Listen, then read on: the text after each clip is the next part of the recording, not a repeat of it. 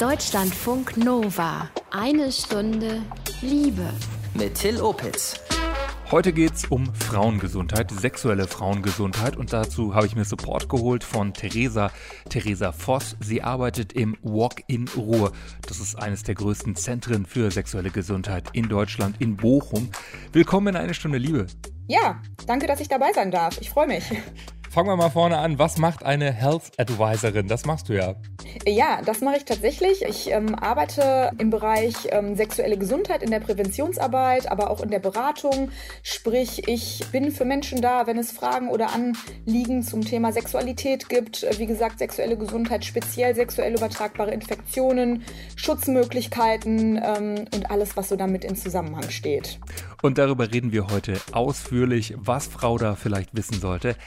Außerdem erzählt Emma im Liebestagebuch von ihrem ersten Date mit Körperkontakt nach langer Corona-Pause. Ahoi! Deutschlandfunk Nova. Sie berät Frauen zu sexueller Gesundheit, Frauen und alle anderen Geschlechter. Theresa, sie ist Health Advisorin im Walk-in-Ruhr-Zentrum in Bochum. Und ich habe sie gefragt, ob die sexuelle Gesundheit von Frauen 2021 eigentlich noch immer tabu behaftet ist. Mm, natürlich hat sich da viel getan. Ähm, ich glaube, es gibt ganz, ganz viele Menschen, die sich auch sehr aktiv äh, mit dem Thema auseinandersetzen. Trotz alledem erlebe ich es in der Beratung nach wie vor verstärkt, dass Sexualität als solche oder auch gerade ja, freigelebte Sexualität ähm, bei Frauen oft noch als Tabuthema empfunden wird. Es wird oft nicht gerne über beispielsweise ungeschützten äh, Sex gesprochen, ähm, jetzt im Rahmen meiner Beratung, wenn es dann da ähm, um Verdacht geht oder um eine Angst vor beispielsweise einer sexuell übertragbaren Infektion, dass die Frauen im Nachgang sehr stark mit Schuld, äh, mit Scham beladen sind, ähm, auch oft gar nicht so richtig darüber sprechen wollen wie das jetzt passiert ist oder warum das Ganze passiert ist. Ähm, also das empfinde ich immer noch als sehr, sehr stark äh, stigmatisiert. Mhm. Das heißt, auch wenn Frauen sexuell aktiver sind oder jetzt nicht ähm, alle Schutzmaßnahmen bedacht haben oder auch der Mann dann eben nicht mitbedacht hat, dass das unangenehm ist? Ja, genau, so würde ich das äh, tatsächlich zusammenfassen. Also, dass ähm, beispielsweise im Nachhinein ähm, die Frauen sagen, ähm, irgendwie habe ich in dem Moment nicht so richtig darüber nachgedacht. Ich habe mich ähm, da habe da jetzt zum Beispiel das Kondom weggelassen und dass das aber ganz oft ähm, als absolut eigene Schuld empfunden wird. Also auch, ähm, ja, gerade die Frau sich so in diese Rolle der Schuldigen ähm, selbst bringt, äh, beziehungsweise das Gefühl hat, dass sie da jetzt einen großen Fehler gemacht hat. Oft vielleicht auch vor mir sitzt und sagt, das wird mir nie wieder passieren. Ne, dass es also wirklich einen ganz, ganz starken Charme gibt, der damit verbunden ist. Wie gehst du dann in solchen Gesprächen vor? Kannst du den Frauen die, die, die Scham nehmen oder die Sorgen auch nehmen oder die, die Ängste nehmen? Also zum einen, äh, glaube ich, ist immer die beste ähm, Art und Weise damit umzugehen, einfach zu signalisieren, dass wir alle Menschen sind. Wir treffen Entscheidungen, äh, wir treffen alle Entscheidungen, die wir im Nachhinein vielleicht auch nicht mehr so treffen würden und trotzdem ähm, gehören sie dazu und es ist, glaube ich, ganz wichtig, jeden Menschen darin zu bestärken, dass man natürlich in der Zukunft die Entscheidung vielleicht anders treffen würde oder könnte, das aber dennoch kein Grund ist, sich da jetzt äh, zu geißeln, ja, und mit so einem Scham oder mit einer Schuld durch die Gegend zu laufen. Was dann immer ganz gut hilft, ist natürlich auch, wenn es wirklich jetzt konkret darum geht, wie hoch ist denn jetzt die Chance, dass ich mich gegebenenfalls mit einer sexuell übertragbaren Infektion angesteckt haben könnte. Da kann man dann immer ganz gut ähm, mit Statistiken arbeiten. Manchmal beruhigt die Leute das, tatsächlich zu sehen, dass in, oder dass zumindest bei bestimmten Infektionen die Chance nicht so hoch ist, dass man sich infiziert hat. Das ist dann manchmal schon beruhigend. Trotz alledem habe ich das Gefühl, dass so diese einfach der menschliche Umgang und einfach manchmal auch ähm, Dinge passieren einfach und wir haben dann unsere Strategien damit umzugehen und beispielsweise zu einem Test zu gehen, ist im Nachhinein ja auch eine wahnsinnig verantwortungsvolle Strategie, damit umzugehen. Absolut. Wenn sie dann bei dir sind, ist es ja schon ein Zeichen, dass da irgendwie auch was passiert. Damit sind wir mitten im Thema. Es geht ja auch um die Prävention von sexuellen Infektionen, die übertragbar sind. Welche Infektionen sollte Frau denn kennen oder auf dem Schirm haben irgendwo? Ja, es gibt natürlich viele. Nicht alle davon sind, glaube ich, so im Alltagsleben ähm, sehr relevant. Aber es gibt natürlich die ein oder andere, wo ich sage, die sollten alle Menschen natürlich kennen. Mhm. Ich glaube, was in der Frauengesundheit oder auch bei jungen Frauen, die zu mir in die Beratung kommen, immer ein großes Thema ist, äh, sind die Chlamydien. Das ist, glaube ich, so der Klassiker, den auch viele Frauen tatsächlich schon kennen, wenn sie zu mir kommen mhm. und auch gezielt nach einem Test auf Chlamydien fragen. Ne? Also das ist auf jeden Fall was, was ähm, schon oft bekannt ist, aber was, falls es nicht so ist, auf jeden Fall bekannt sein sollte. Weil es auch ähm, zur Unfruchtbarkeit äh, führen kann, ne? wenn man Richtig, genau. hat und das nicht bemerkt. Genau, wenn man das langfristig unbemerkt, ähm, wenn man da langfristig unbemerkt infiziert ist, kann das der Fall sein. Genau. Eine Tripper-Infektion, der medizinische Fachbegriff dafür ist ja die Gonorrhoe oder die Gonokokkeninfektion. Das ist auch was, was die Leute dann unter, der, unter diesem Begriff Tripper tatsächlich eher mal kennen. Das ist auch was, wo wir sagen, dass das auf jeden Fall bekannt sein sollte. Und ich glaube, die Klassiker, die wir natürlich auch im Test anbieten, sind so Sachen wie natürlich die HIV-Infektion, aber auch die Syphilis. Alternativ machen wir auch zum Beispiel Tests auf ähm, Hepatitis A, B oder C. Genau, das ähm, sind natürlich dann auch so Sachen, die gerade im Hepatitis-Bereich äh, bedingt sexuell übertragbar sind, also nicht alle davon in gleichem Maße, aber trotz alledem ist das etwas, was wir natürlich auch im Rahmen unseres Testangebot und in der Beratung ähm, mhm. anbieten. Theresa Voss vom Walk-in-Ruhrzentrum sagt, dass auch heute noch viele Themen der sexuellen Gesundheit von Frauen stigmatisiert sind.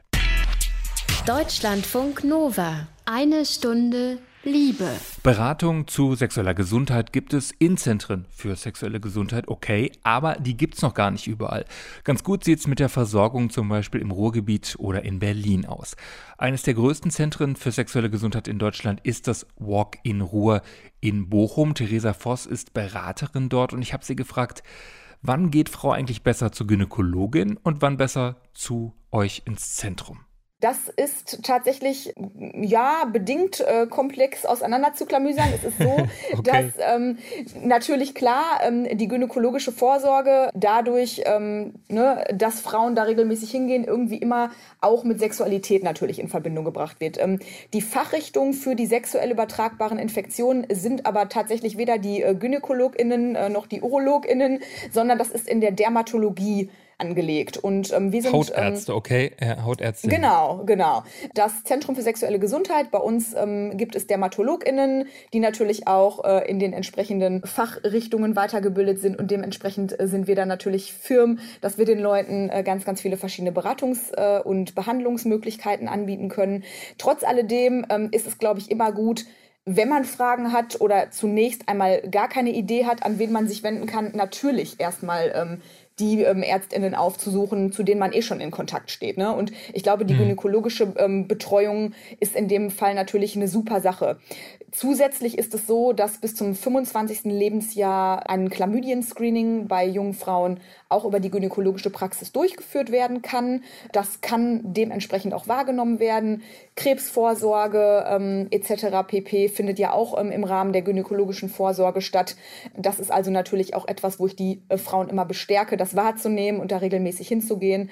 Ähm, und alles, was quasi über die Expertise hinausgeht oder wo vielleicht auch aus manchmal abrechnungstechnischen Gründen keine weiterführenden Untersuchungen oder Tests stattfinden können. Da greifen wir natürlich dann auch gerne ein und sagen, ähm, mhm. ihr könnt auch zu uns kommen. Wir haben einfach ganz andere Möglichkeiten nochmal, euch das anzubieten. Und äh, habe ich das gerade richtig verstanden? Mit 25 ist mit Chlamydien-Check sozusagen Schluss und dann habe ich nur noch die Option, das über euch zum Beispiel zu machen und gar nicht mehr beim Arzt? Ja, also es ist zumindest nicht mehr abrechnungswürdig. Ne? Das bedeutet, ähm, man müsste dann gegebenenfalls selbst in die Tasche greifen und das bezahlen. Ähm, anders sieht es dann manchmal aus, wenn es wirklich einen begründeten Verdacht gibt. Begründeter Verdacht finde ich in dem äh, Bereich immer ein bisschen schwierig, weil das bezieht sich oft auf körperliche Symptome. Eine Chlamydieninfektion kann durchaus auch vorliegen, wenn keine merkbaren oder spürbaren Beschwerden vorliegen. Und wenn man dann gerne einen Routine-Check-up hätte, dann ist es manchmal äh, das wird dann entweder nicht mehr angeboten oder ähm, es wird dann halt natürlich in Rechnung gestellt. Und äh, das ist natürlich auch nicht immer so, dass man das bezahlen kann mhm. oder auch möchte. Dementsprechend finde ich das ganz wichtig, dass es auch alternative Möglichkeiten gibt, ähm, wo Menschen kostenfrei oder über die Krankenkasse Angebote wahrnehmen können. Über euch geht das dann? Ist das dann noch abrechenbar? Ähm, aber da höre ich schon auch ein bisschen Kritik raus. Warum ist mit 25 äh, zum Beispiel diese Chlamy dieses Chlamydien-Screening nicht mehr möglich? Ja klar, also ähm, das ist natürlich eine Frage, die man sich stellen muss. Ähm, äh, ist es äh, eine willkürlich gesetzte Grenze? Ähm, wird davon ausgegangen, dass Frauen ab 25 nicht mehr sexuell aktiv sind oder nicht mehr ähm, theoretisch in die Situation kommen könnten, ähm, eine Chlamydieninfektion zu bekommen? das ist natürlich spannend. Äh, das müsste man vielleicht mal gesundheitspolitisch etwas auseinander nehmen. Bei uns ist es ähm, möglich, sich testen zu lassen. Wir haben verschiedene Angebote, dadurch, dass wir ja nicht nur medizinische Versorgung anbieten, sondern auch psychosoziale Begleitangebote hier bei uns im Zentrum unter einem Dach versammeln. Was heißt das konkret? Psychosoziale Begleitangebote? Also hast du mal ja. so ein Beispiel für einen Fall? Na klar, also ähm, das zumindest, also die Leute, die können natürlich äh, zu uns kommen, äh, beispielsweise mit dem primären Wunsch auf einen Test auf sexuell übertragbare Infektionen. Manchmal gibt's aber vielleicht noch ganz, ganz viele Fragen, die hinter einer solchen oder die hinter einem solchen Besuch stehen. Ängste, Anliegen, vielleicht auch partnerschaftliche ähm, Sachen, die da besprochen werden können oder möchten. Und dann haben wir die Möglichkeit, an verschiedene ExpertInnen in dem direkten Umfeld weiter zu vermitteln. Ne? Also wir als ähm, Health Health Advisor sind in dem Moment auch wirklich so ein bisschen Schnittstellenmanagement, beispielsweise an KollegInnen von der AIDS-Hilfe oder von der Pro Familia wenn es um queere Themen geht, natürlich auch die Rosa Strippe. Also das sind alles ähm, Teile des Wir-Zentrums, ähm, an die mhm. wir dann Leute noch weiter vermitteln können. Sexuelle Frauengesundheit hat viele Unteraspekte. Manchmal schickt Health Advisorin Theresa Voss Frauen auch an spezialisierte Kolleginnen und Kollegen weiter.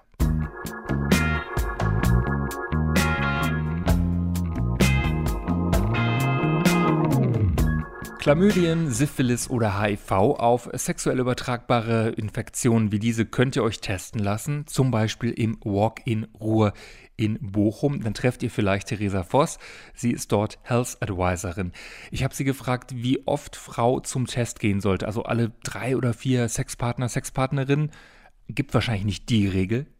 Genau, es gibt natürlich keine goldene Regel. Es gibt eine Empfehlung. Ähm, wir sagen ja. den Leuten, wenn ihr wechselnde PartnerInnen habt, dann kommt doch einmal im Jahr zu uns, einfach für ein Check-up. Wenn ihr sagt, ihr habt es irgendwie vielleicht ein bisschen krachen lassen, es sind vielleicht mehr als zehn PartnerInnen, wo auch ungeschützte Kontakte stattgefunden haben, dann kommt einmal in einem halben Jahr. Das ist aber auch tatsächlich was, was man jetzt nicht so über einen Kamm scheren kann oder wo man sagen kann oder sollte, ihr sollt oder müsst jetzt irgendwie in regelmäßigen Abständen kommen, sondern ich denke, das ist auch ganz stark davon abhängig, wie wohl Frau in dem Fall ähm, sich dann einfach ähm, fühlt und wie die eigene Sexualität eingeschätzt wird oder wie man das Gefühl hat, auch Sicherheit für sich und seine PartnerInnen zu erwirken. Ne? Also das ist immer ganz, mhm. ganz abhängig davon, wie die Leute auch selber so damit umgehen mit, ihrem, mit ihrer Sexualität. Ich finde, mhm. es ist immer wichtig, nicht äh, zu sehr zu ängstigen. Ne? Also ich würde davon abraten, das irgendwie zu so einer Quote kommen zu lassen, wo die Leute dann hier alle zwei Wochen auf der Matte stehen, weil ich glaube, das ist dann nicht mehr so zielführend, sondern ähm, Angst sollte kein Teil von Sexualität sein. Sondern wirklich rational gucken, was, was macht jetzt Sinn, wie, wie ist gerade so mein Verhalten. Ja, absolut. Viele, viele äh, Menschen äh, nehmen das natürlich auch super gerne in Anspruch, wenn es eine neue Partnerschaft gibt. Nur ne? wenn man dann vielleicht sagt, okay, wir möchten zukünftig nicht mehr mit Kondom verhüten, das ist natürlich auch immer, finde ich, eine ähm, ideale Gelegenheit äh, für ein Check-up. Und man kann bei euch auch auf der Website, habe ich gesehen, so eine Art Online-Test machen, ob ein Check-up überhaupt Sinn macht, ne? Äh, genau, wir haben den sogenannten Online-Risikotest. Äh, da kann man sich mal so ein bisschen durchklicken, auch wenn man äh, einfach mal so Spaß an der Freude hat ähm, und einfach mal so schauen, wie das Risiko eingeschätzt wird. Du hast es eben schon angesprochen, auch das Thema Schwangerschaftsverhütung ist natürlich ein Thema bei euch im, im, im Wir-Zentrum. Es ist ja meistens immer noch Frauensache, Verhütung, wenn es um Schwangerschaftsverhütung geht. Was sind da die häufigsten Fragen, mit denen die Leute kommen? Ja, es ist immer noch so, dass der Frau wirklich die Rolle derjenigen zugeschrieben wird, die für die Verhütung verantwortlich gemacht wird. Ganz viele Frauen, die ich jetzt in der Beratung erlebe, äußern, dass sie eigentlich so, ein, ähm, so eine Entwicklung weg von hormoneller Verhütung wünschen. Also der Trend geht tatsächlich weg von Pille. Oder was ich oft noch äh, dann höre, sind als Alternative, wenn es jetzt immer noch um was Hormonelles geht, dann eher die Spirale. Also da ähm, stellen Frauen viele Fragen. Aber auch ähm, tatsächlich zur hormonfreien Verhütung oder auch als ähm, Pendant zum Kondom, dann das sogenannte Femidom ne? also das Kondom für das muss man Frau. kurz erklären. Das Femidom kann man sich so vorstellen ähm, wie ein etwas größeres Kondom, ähm, was aber nicht über den Penis äh, gestreift wird, sondern was wirklich von der Frau selber eingeführt werden kann mhm. und wo viele Frauen äh, sich wirklich auch so ein bisschen mehr Sicherheit und mehr Eigenverantwortung und Kontrolle vor allen Dingen auch ähm, von erhoffen. Ne? Dadurch, dass es halt selber eingeführt werden kann, dass man sich nicht auf den Partner verlassen muss, dass er das Kondom richtig anwendet äh, und es auch nicht abzieht. Ne? Also solche Geschichten sind ja leider in der Öffentlichkeit immer mhm. vermehrt Thema in letzter Zeit. Ähm, und das ist einfach für die Frauen dann oft so ein Anliegen, wo sie sagen, wo kann ich das bekommen? Ähm, wie funktioniert das? Ähm, wäre das vielleicht für mich was? Genau, und da werde ich dann ähm, zugefragt. Jetzt berätst du nicht nur Frauen, aber du sagtest, das ist ungefähr die Hälfte deiner äh, Klientinnen und Klienten. Was hast du für einen Eindruck? Also ist es so, dass weibliche Sexualität nicht mehr so ein großes Tabu ist? Also man kriegt ja schon mit, Leute twittern über Menstruationstassen, Erfahrungen mit mhm. Periodenpanties, Free Bleeding. Also da tut sich ja schon was. Zumindest in einem bestimmten Bereich ist weibliche Lust, auch Selbstbefriedigung ein großes Thema. Wie erlebst du das, wenn du mitten im Ruhrgebiet sozusagen in die Beratung gehst? Mm, ja, genau, das war das, was ich am Anfang ähm, schon mal kurz angesprochen hatte, ähm, mhm. dass sich da ja auch schon viel tut und es da ganz, ganz vielen tollen Aktivismus gibt, auch im Bereich weibliche Sexualität und Frauen, die sich damit beschäftigen. Das ist sicherlich nicht flächendeckend, ne? also das ähm, ist, mhm. glaube ich, immer davon abhängig, ob ähm, jemand sich für diese Themen interessiert oder nicht. Ähm, da gibt es aber wirklich ganz, ganz ähm, viele tolle, fruchtbare Gespräche, die da auch schon zustande gekommen sind. Und auch ich lerne in meiner Beratung tagtäglich immer von meinen KlientInnen. Also das ist wirklich das äh, geht. Ja, auf jeden Fall. Also dem ist keine Grenze gesetzt. Also ich glaube, da kann man auch als äh, beratende Person noch ganz viel lernen. Also ähm, mhm. ich habe da ja nicht die Deutungsmacht oder Hoheit über bestimmte Themen oder äh, Themenbereiche. Von daher bin ich da immer ähm, ganz froh, wenn da auch ähm, ja, interessierte ähm, Menschen zu mir kommen und mit mir einfach ähm, ja, viele Themen ansprechen, die wir gemeinsam als wichtig empfinden. Theresa berät online und vor Ort im Ruhrgebiet Frauen rund um Themen zur Sexualität. Deutschlandfunk Nova. Eine Stunde Liebe. Zeit mal in die Zukunft zu schauen. Ich habe Theresa gefragt, wo wir gesellschaftlich bei dem Thema vielleicht noch dazulernen müssten. Ich glaube, was äh, sich generell gesellschaftlich verändern sollte, ist einfach das Gucken auf Sexualität, wenn es darum geht, wie ist eigentlich Sexualität in eine gesundheitliche Vorsorge eingebunden? Ja, also wir haben, oder das erlebe ich auch ganz oft im Gespräch mit meinen ähm, KlientInnen, dass in fast keinem äh, Bereich Sexualität abgefragt wird. Ja, also es ist überhaupt gar nicht Thema, sei es bei irgendwie jetzt einfach mal so einem ganz äh, klassischen Check-up beim Hausarzt oder bei der Hausärztin. Ähm, also Sexualität ist gar kein Lebensbereich, der abgefragt wird. Ja, obwohl der natürlich. Auch bei wissenschaftlichen Studien und solchen Geschichten kommt es selten richtig, vor. Ja, oft. Es kommt selten mhm. vor, obwohl es natürlich ähm, jetzt nicht nur körperlich, sondern auch einfach für die mentale und psychische Gesundheit für viele Menschen einfach ein ganz, ganz wichtiges Feld ist. Ähm, und das wird halt oft vollkommen vernachlässigt. Beispiel jetzt natürlich speziell bei uns hier sexuell übertragbare Infektionen. Mhm. Das ist ganz oft was, was, wo Leute ganz komisch äh, drauf äugen ne? und ähm, vielleicht sogar innerhalb von Freundeskreisen Hemmungen bestehen, das äh, darüber zu sprechen, sich darüber auszutauschen. Ich sage immer scherzhaft, äh, fast jeder Mensch geht zweimal im Jahr zum Zahnarzt, aber die wenigsten Leute gehen regelmäßig zum, äh, zum Check-up für sexuell übertragbare Infektionen. Und das ist ja eigentlich total schade, weil ähm, das zeigt ja eindeutig, dass Sexualität noch lange nicht in der, in Anführungszeichen, Normalität, ähm, auch wenn das immer so ein doofes Wort ist, angekommen ist. Und wird würdest du auch sagen, dass es noch Unterschiede gibt zwischen dem, was sexuelle Frauengesundheit angeht und sexuelle Männergesundheit, dass da Unterschiede bestehen? Ich glaube, dass dieses Ungleichgewicht äh, bei der Verantwortung für Verhütung beispielsweise durchaus eine Rolle spielen kann, ähm, wenn es dann eben auch zu so Scham- und Schuldfragen kommt, ne, was wir ja am Anfang auch schon mal besprochen hatten. Mhm. Also, dass wechselnde Partnerschaften, gerade bei Frauen, wenn es dann Infektionsrisiko gegeben hat, ganz, ganz oft mit viel Scham und Schuld behaftet ist. Bei Männern ist es so, dass sie, also ich habe jetzt, ich kann jetzt gar nicht davon sprechen, ich habe ja wie gesagt eine sehr ausgeglichene ähm, Anzahl von Frauen und Männern, ähm, Sternchen, mhm. In meiner Beratung. Ich empfinde das hier so, dass auch Männer ähm, sich da checken lassen und da, das auch auf dem Schirm haben. Dementsprechend kann ich jetzt gar nicht sagen, dass zu mir weniger Männer kommen. Aber es gibt natürlich Studien äh, durchaus, dass ähm, jetzt auf medizinische Vorsorge allgemein gemünzt äh, Männer auch manchmal die Vorsorge ein bisschen vernachlässigen. Also ich glaube, Frauen rennen zu viel, viel mehr Check-ups äh, im Laufe ihres äh, jungen Lebens vor allen Dingen, als jetzt im Vergleich äh, die Männer. Also Und Jungs, trotz, auch wir sollten mal hingehen. Auf jeden Fall. Und trotzdem ist es ja irgendwie spannend, dass es ja auch so eine Gender-Data-Gap gibt. Ne? Also dass auch gerade im medizinischen Bereich ähm, viel Forschung und viel äh, Medikamente ähm, auf Männer ausgerichtet sind. Also es ist sehr androzentristisch irgendwie aufgebaut, das System. Und das ist ja irgendwie schon spannend, ähm, wenn man sieht, dass auf der anderen Seite natürlich auch gerade durch so eine gynäkologische Vorsorge, die die meisten Frauen sehr regelmäßig wahrnehmen, äh, da auch ein Monitoring stattfindet der Frau. Ne? Das ist natürlich auch spannend. Hm. Was würdest du denn sagen, bräuchte es ähm, für eine bessere sexuelle Gesundheitsversorgung, speziell von Frauen in Deutschland? Was ist dafür wichtig oder was würdest du dir wünschen, auch aus deiner Sicht als Health Advisorin? Also was ich mir auf jeden Fall wünschen würde, ist, dass es mehr Testangebote gäbe, die zum einen beispielsweise gratis und oder anonym laufen könnten, zum anderen aber auch angelehnt an so diese ähm, britischen Systeme, dass es viel mehr Sexual Health Clinics gibt, in denen die Möglichkeit besteht, ähm, sich dann möglicherweise auch über die Krankenkasse testen zu lassen, dass es viel weniger Tabus gibt, über diese Thematik zu sprechen, dass die Menschen Möglichkeiten haben, sich testen zu lassen und oder wissen, an wen sie sich wenden können, um zu erfragen, wo das möglich ist. Das würde ich mir auf jeden Fall wünschen, also dass das einfach viel, viel mehr ähm, ins öffentliche Interesse rückt und ähm, natürlich dann auch gesundheitspolitisch einfach etwas ernster genommen wird und in der Hierarchisierung beziehungsweise in der Priorisierung etwas weiter nach oben rückt vielleicht. Genau, das würde ich mir wünschen. Mhm sagen wir mal, man, man ist jetzt nicht so weit weg vom Ruhrgebiet, ähm, wenn man bei euch so einen STD-Check oder eine Beratung machen lassen würde als Frau, ähm, muss man da einen Termin vorher machen? Kann man einfach so vorbeigehen? Wie habt ihr das geregelt? Unser Name ist ja Walk in Ruhe. Ähm, das war vor Corona-Zeiten tatsächlich auch mal so nach dem Motto, der Name ist Programm, ja, dass man einfach vorbeikommen konnte.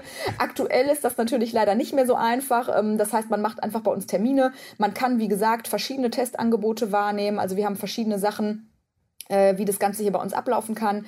Entweder anonym und kostenfrei über das Gesundheitsamt. Da gibt es zum Beispiel sogar einen Online-Kalender, über den man sich ähm, recht selbstständig Termine buchen kann. Aber natürlich auch als ja, Krankenkassenleistung ähm, den Test in Anspruch nimmt. Und da kann man natürlich äh, telefonisch oder auch per Mail mit mir zum Beispiel Kontakt aufnehmen oder mit meinen KollegInnen. Ähm, wir machen da immer relativ unkompliziert und kurzfristig Termine, sodass die Leute dann auch bei uns vorbeikommen können. Dann ganz herzlichen Dank für deinen Besuch, Theresa, in eine Stunde Liebe. Ja, ich danke euch. Vielen Dank, dass ich dabei sein durfte. Hat Spaß gemacht und bis dann. Theresa Voss war das. Sie klärt nicht nur Frauen rund um sexuelle Gesundheit auf, arbeitet im Walk-in Ruhr, einem der größten Zentren für sexuelle Gesundheit in Deutschland. Das Interview mit ihr habe ich die Woche aufgezeichnet. Und viel, viel, viel mehr rund um sexuelle Frauengesundheit findet ihr auch in älteren Folgen von Eine Stunde Liebe. Zum Beispiel haben wir Periodenpanties und Menstruationstassen getestet auf Alltagstauglichkeit.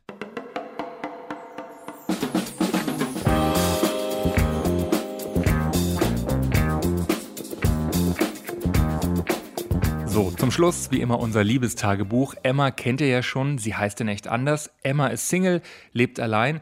Deshalb hatte sie während der Pandemie auch niemanden, der sie jetzt mal abends ebenso in den Arm genommen hat. Aber jetzt war es soweit, es gab ein Date inklusive Körperkontakt. Ja, nun war das mal endlich wieder so weit, dass ich mal jemanden getroffen habe, äh, wo es vom ersten Moment an super gut gestimmt hat.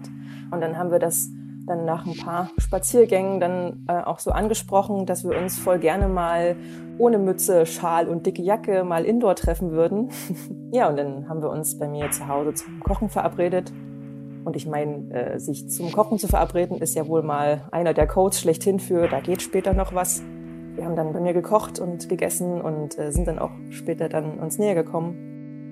Beim Ausziehen habe ich dann aber gemerkt, wie hm, angespannt ich doch war und wie ungewohnt das für mich ist. Und das habe ich auch direkt dann ihm gegenüber angesprochen, habe ihm gesagt, so du, ich hatte jetzt schon eine sehr lange Zeit keinen Hautkontakt zu einer anderen Person und dass es für mich normalerweise eigentlich kein Ding wäre, aber dass ich jetzt gerade merke, dass es für mich ungewohnt ist und dass ich da erstmal wieder in diesen Modus reinkommen muss und dass ich ein bisschen Anlauf brauche. Und er hat aber auch gleich gesagt, so ey du, das ist überhaupt gar kein Ding wir machen das ganz entspannt und er war sehr, sehr umsichtig und sehr rücksichtsvoll und wir haben uns dann einfach alle Zeit der Welt gelassen und haben dann uns gegenseitig so viel Zeit und Raum gegeben, um das alles genießen zu können.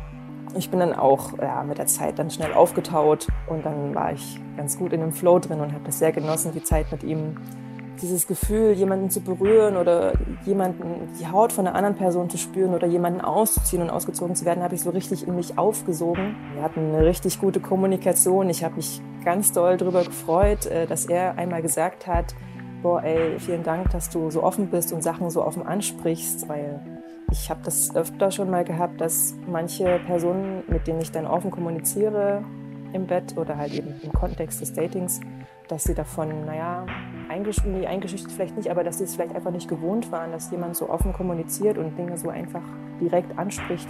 Und umso mehr habe ich mich darüber gefreut, dass er das so gewertschätzt hat und das so mir zurückgegeben hat. Und er selber hat auch viel kommuniziert und das macht natürlich alles sehr viel einfacher. Und ähm, Wir hatten dann im Laufe des Abends so richtig schönen, erfüllenden Sex und ich war so, oh wow, ey, das habe ich vermisst die ganze Zeit, das ist so schön. Und dann war ich auch so glücklich, dass das gleich auch alles so gut war. Ne? Es hätte auch sein können, dass ich mich mit jemandem treffe, wo das dann einfach nicht float oder so. Ne? Aber in dem Fall war es alles richtig, richtig schön. Ich habe sogar dabei geweint und äh, manchmal weine ich beim Sex, wenn ich mich besonders gut gehen lassen kann oder wenn ich mich mit einer Person äh, sehr wohl fühle. Und das intensiviert so ein bisschen die Empfindungen und hilft meistens auch dabei, also die Spannung abfließen zu lassen. Und dann fühle ich mich dann hinterher meistens so richtig oh, zerflossen oder so richtig ganz entspannt. Ich habe ihn dann auch vorgewarnt. Ne? Ich habe ihm dann gesagt, so, ey, nicht wundern, wenn ich jetzt gleich anfange zu weinen, aber es ist alles gut. Und er so, danke, dass du mich vorgewarnt hast. Wir haben dann noch ganz lange miteinander gekuschelt, lagen Arm in Arm und haben ganz viel erzählt und ähm, haben uns so gegenseitig äh, ja, gestreichelt. Wir haben das Thema Übernachten gar nicht angesprochen, aber es war für mich eigentlich klar, dass er nicht bei mir schläft. Und so war es dann eben auch. Ähm, er ist dann halt aufgestanden, hat sich angezogen und äh, wir haben uns dann verabschiedet.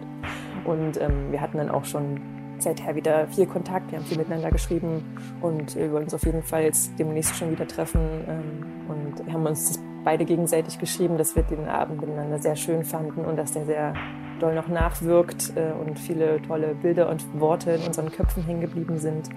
Und dass es halt einfach alles ganz gut gepasst hat. Von daher echt Volltreffer auf jeden Fall. Gratulation zum Volltreffer. Fortsetzung folgt demnächst hier in Eine Stunde Liebe im Insta-Kanal von Deutschlandfunk Nova. Und das war es schon für heute. Abonniert Eine Stunde Liebe gerne als Podcast. Feedback immer gerne an mail at deutschlandfunknova.de. Ich bin Till Opitz, sage danke fürs liebevolle Lauschen und Ahoi. Deutschlandfunk Nova. Eine Stunde Liebe. Jeden Freitag um 20 Uhr. Mehr auf deutschlandfunknova.de.